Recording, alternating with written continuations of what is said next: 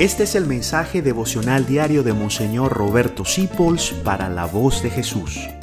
Queremos que la sangre de Cristo no se derrame en vano. Queridos hermanos, en septiembre celebramos las llagas de nuestro Padre San Francisco. Yo soy de la Tercera Orden y vivo desde mi vida sacerdotal el ideal que nos dejó San Francisco.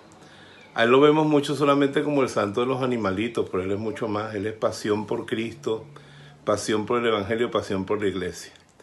Y en estos tiempos difíciles él tiene mucho que enseñarnos porque él pasó muchas dificultades y muchos sufrimientos. San Francisco dice esta frase en su cántico a las criaturas, dichosos los que sufren en paz con el dolor, porque les llega el tiempo de la coronación. Sufrir en paz con el dolor. San Francisco llamaba hermana hasta la misma muerte. Yo he aprendido a llamar al dolor hermano mío. Un hermano que me moldea, me acerca más a Cristo. El 17 de septiembre celebramos la impresión de las llagas de San Francisco.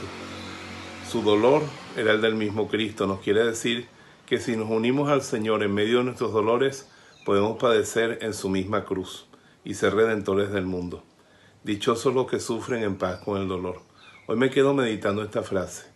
Quiero sufrir no en rebelión, no en odio, no en frustración. Quiero sufrir en paz con mi dolor, como sufría la Virgen María al pie de la cruz, como sufrió tantas veces en ella, porque sabemos que nuestro dolor es redentor y salva al mundo.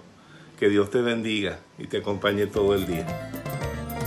Gracias por dejarnos acompañarte. Descubre más acerca de la voz de Jesús visitando www.lavozdejesús.org.be. Dios te bendiga rica y abundantemente.